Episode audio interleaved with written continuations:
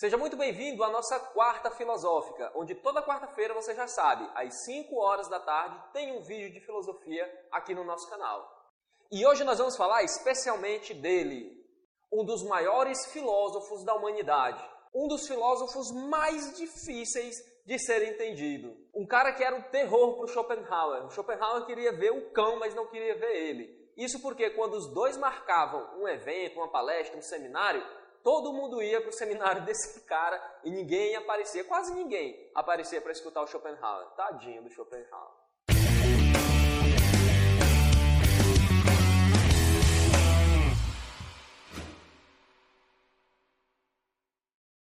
Hoje nós vamos falar do Hegel, que foi um filósofo alemão que viveu a passagem do século XVIII para o século XIX. Um filósofo de uma envergadura tão grande que ele desenvolveu, por assim dizer, um sistema filosófico completo, em que grande parte da sua filosofia, assim, o suprassumo da sua filosofia, pode ser encontrado nesta sua grande obra que é a Fenomenologia do Espírito. Eita, Anderson, quer dizer que ele era médium, ele era espírita, ele ficava vendo espírito por aí? quer dizer que ele era macumbeiro, gostava de à noite aí tocar tambor para falar com os espíritos? Não, pessoal, fiquem tranquilos que aqui na filosofia do Hegel não existe nada de sobrenatural. Quando ele fala de espírito, ele está querendo se referir à consciência do mundo, à mentalidade do mundo. E aí ele punha até a expressão Zeitgeist para falar da mentalidade, do espírito da época, da consciência de uma época. Vamos deixar isso aqui mais claro. Por exemplo, na época dos nossos tataravós, o divórcio era uma coisa assim impensável. Só Deus para separar aquilo que ele uniu. Era uma época diferente de hoje, era uma mentalidade diferente de hoje. Hoje em dia, o Zeitgeist é outro, a mentalidade é outra, e a coisa mais corriqueira do mundo é duas pessoas que podem ser de sexos diferentes ou não, se casam e aí dois, três meses depois, um mês depois, um ano depois, o pessoal pode se divorciar, não tem nada, ninguém tem nada com isso, a sociedade não vai interferir, ninguém vai jogar pedra neles e cada um segue seu rumo, vai cuidar da sua vida. O divórcio hoje é coisa natural, o que não era há 50, 60, 80 anos atrás. A mentalidade muda, a consciência muda. Lá naquele tempo era uma outra percepção da realidade diferente da de hoje. E é isso que o Hegel está falando, é isso que o Hegel quer dizer. Ele insere dentro da filosofia algo muito importante, que é o tempo. Para ele, o homem é um ser histórico. E aí, desse exemplozinho que eu dei, dá para ficar bem claro na nossa mente que a consciência, as ideias e as verdades, elas são mutáveis. Meu Deus, Anderson, e aquele negócio de verdade absoluta que os filósofos gregos tanto batalharam para colocar na cabeça da gente, dizer que existe uma verdade absoluta para todas as épocas e para todos os lugares. Como é que fica isso? Bom, pessoal, mas para o Hegel não é bem assim. Olha onde é que ele não está. No início do século XIX. São mais de dois mil anos de diferença, de distância entre ele e os gregos antigos, entre ele e os clássicos. O Hegel está em um momento histórico privilegiado, porque ele tem aí mais de dois mil anos de história para verificar se aquilo que aqueles caras disseram se sustenta. As ideias e as verdades são mesmo universais e imutáveis? O Hegel vê pela história que não. E aí ele afirma que a realidade, o ser, é algo dinâmico.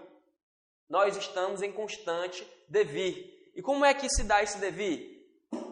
De uma forma dialética. E aqui, pessoal, eu quero que vocês se atentem ao fato de que a dialética não é um método que o Hegel usa para analisar a realidade.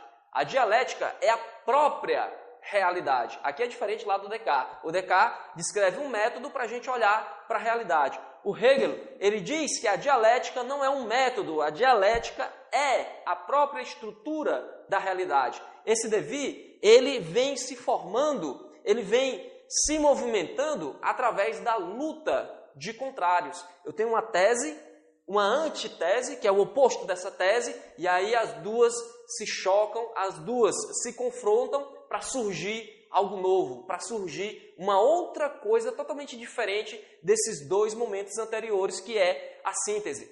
Mas aí, se a dialética só é formada, só é composta por esses três momentos, como é que o devir fica caminhando?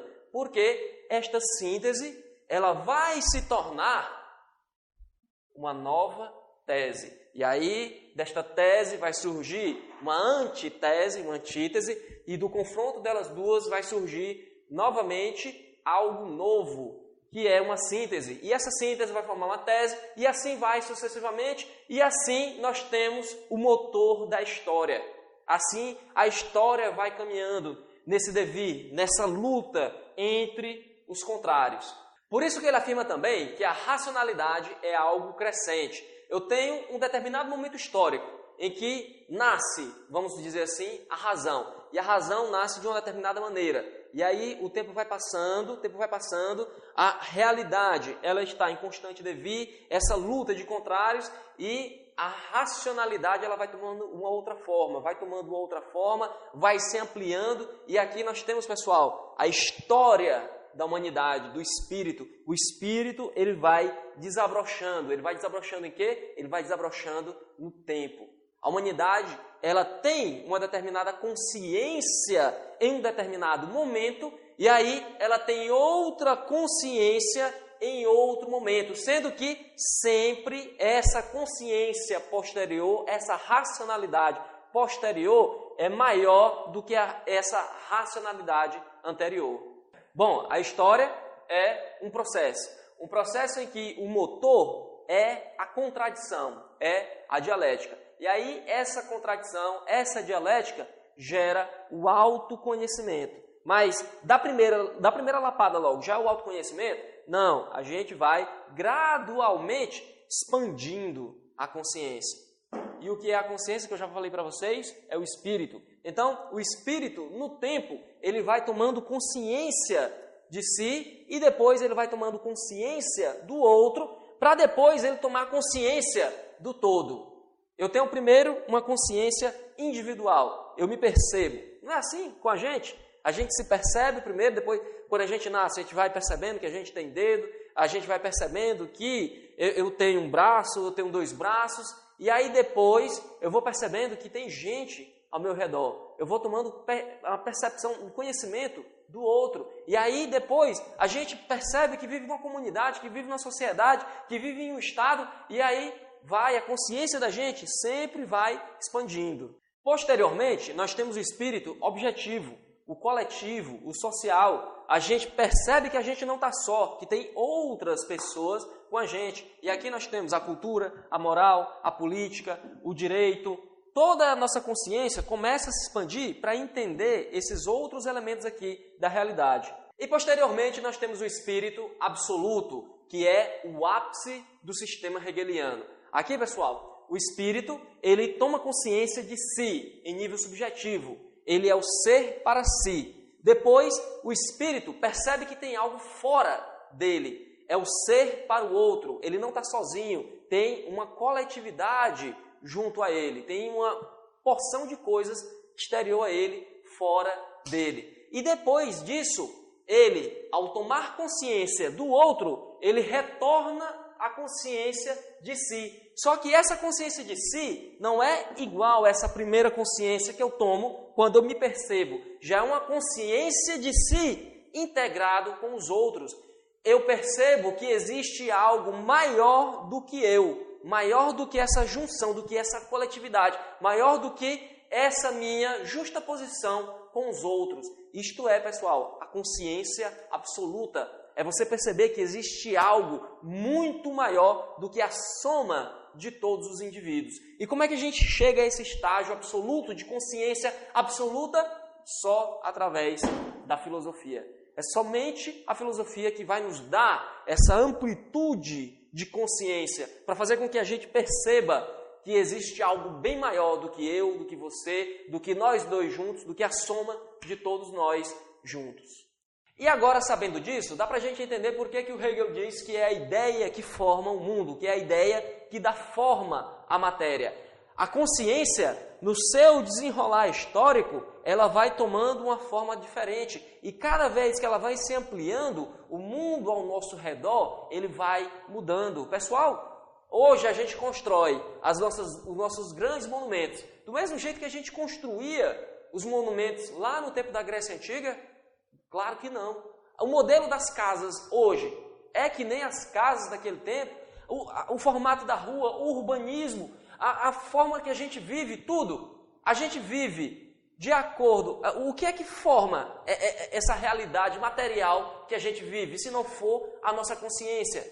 Depois da internet, tudo mudou. Depois do celular, tudo mudou. Depois do carro, das telecomunicações, tudo mudou. E de onde é que foi que veio isso? Da consciência do homem, do estudo, da técnica, da ciência.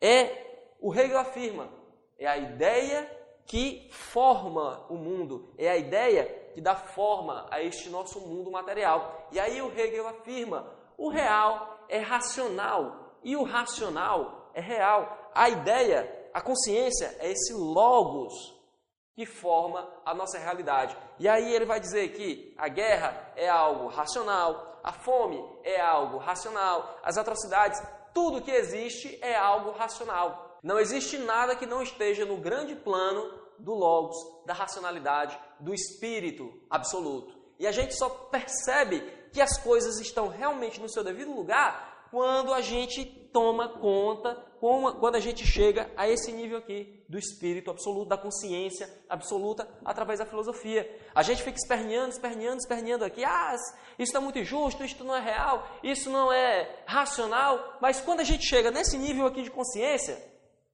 é, rapaz, parece que as coisas são assim mesmo, né? A realidade é desse jeito aí.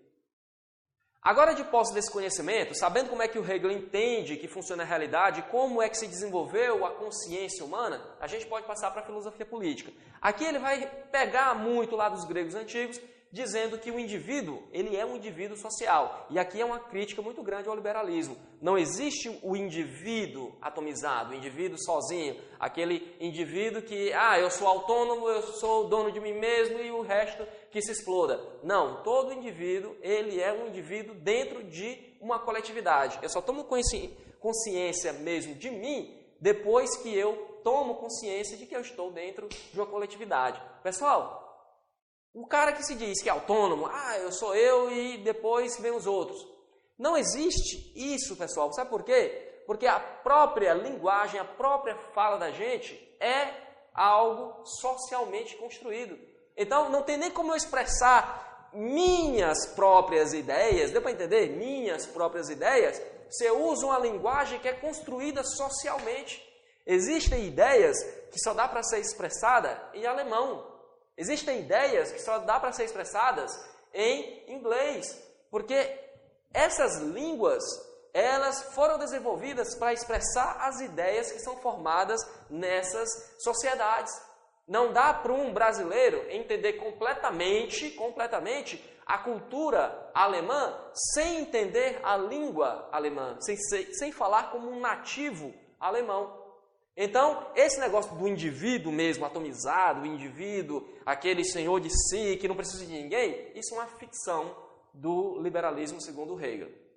A outra lapada que ele dá aí é no contratualismo. Não existe esse negócio de, em estado pré-social, os indivíduos firmarem um contrato para todo mundo poder passar a um estágio social.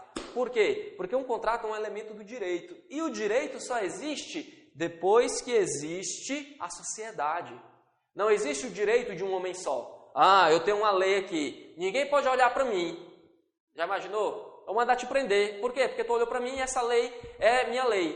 Não existe isso, pessoal. O direito só existe depois que existe a sociedade. Então não poderia haver um pacto que fizesse com que todo mundo é, consentisse em criar o Estado, porque um pacto, um contrato é algo que só pode ser feito dentro da sociedade. E se ali não havia sociedade ainda, então não havia direito e tudo isso aí cai por terra, ok? Bom, e aí o Hegel vai dizer que a história foi mais ou menos o seguinte: o que aconteceu de verdade foi isso aqui, porque a família é o primeiro núcleo que amortece os conflitos entre os indivíduos. Quando a gente vai crescendo, a primeira coisa que a gente toma conta é de uma família.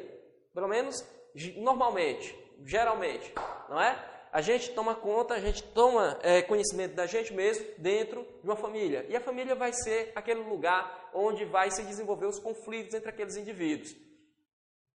Os conflitos que existem entre as famílias vai se desenvolver aqui na sociedade civil. Só que a sociedade civil não tem a capacidade de resolver todos esses conflitos complexos que existem entre os indivíduos e as famílias e os indivíduos com as famílias e por aí vai. É por isso que deve haver o Estado como a síntese de todo esse processo para resolver todos os conflitos e trazer a paz.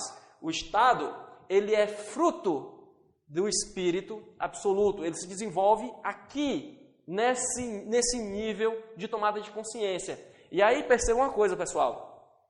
O Hegel está aqui, né? O Hegel está aqui. E aí a consciência vem se desenvolvendo, lá desde os primórdios, dos primórdios até agora. Obviamente, a consciência ela vai se desenvolvendo assim, né? Na visão dele. Então, quando chega aqui, nós temos o espírito absoluto, que é o espírito da época dele, que é a consciência da época dele. Então, se a consciência da época dele é o espírito absoluto, a consciência de si, é o Aufhebung, é o supra-sumo, o Estado foi criado praticamente nesse tempo aqui. O Estado, ele é fruto, ele é, assim, a criação do Espírito Absoluto. Lembra que eu falei que o Espírito Absoluto é a tomada de consciência de que eu sou eu, juntamente com os outros, mas que existe algo acima de todos nós? Pois é, é o Estado, aqui para o Hegel. O Estado é a soma, é a equalização de todos os conflitos de interesses que existem dentro da sociedade. O Estado é a coisa mais racional que existe no mundo. O Estado pode fazer tudo para resolver esses conflitos, porque o Estado é aquilo que a consciência humana chegou de forma mais absoluta em termos de construção social, em termos de realidade. Deu para entender aí? O Estado é aquilo que existe acima de mim e de você. A gente faz parte do Estado? Faz. O Estado somos nós? Sim, mas o Estado também é algo maior do que a gente. Ao mesmo tempo que eu sou o Estado, o Estado é maior do que eu, porque é a soma de todo mundo para formar algo bem maior. E aí, um indivíduo vai poder ir contra o Estado? Claro que não. E muita gente, posteriormente, se apropria aqui da filosofia do Hegel para justificar os estados totalitários. E muitos filósofos também da época do Hegel bateram o pau em cima dele dizendo que ah, tu é o queridinho aí dos, dos ditadores, dos totalitaristas, porque tu está dizendo que o Estado é a última forma, assim, é a forma absoluta da consciência humana. Deu para entender aí, pessoal? O pensamento do Hegel é um negócio meio difícil, é muito abstrato, mas basicamente é isso daqui. Agora já sabe, não é? Já que nós te ajudamos a entender um pouco mais de filosofia, ajuda aqui o nosso canal clicando em gostei, compartilhando esse vídeo com seus amigos, com o grupo de Facebook ou WhatsApp da sua escola, da sua sala e se inscrevendo no nosso canal para que ele cresça cada dia mais. Te vejo na próxima quarta. Qualquer coisa, qualquer dúvida, coloca aqui embaixo nos comentários. Um grande abraço e até mais.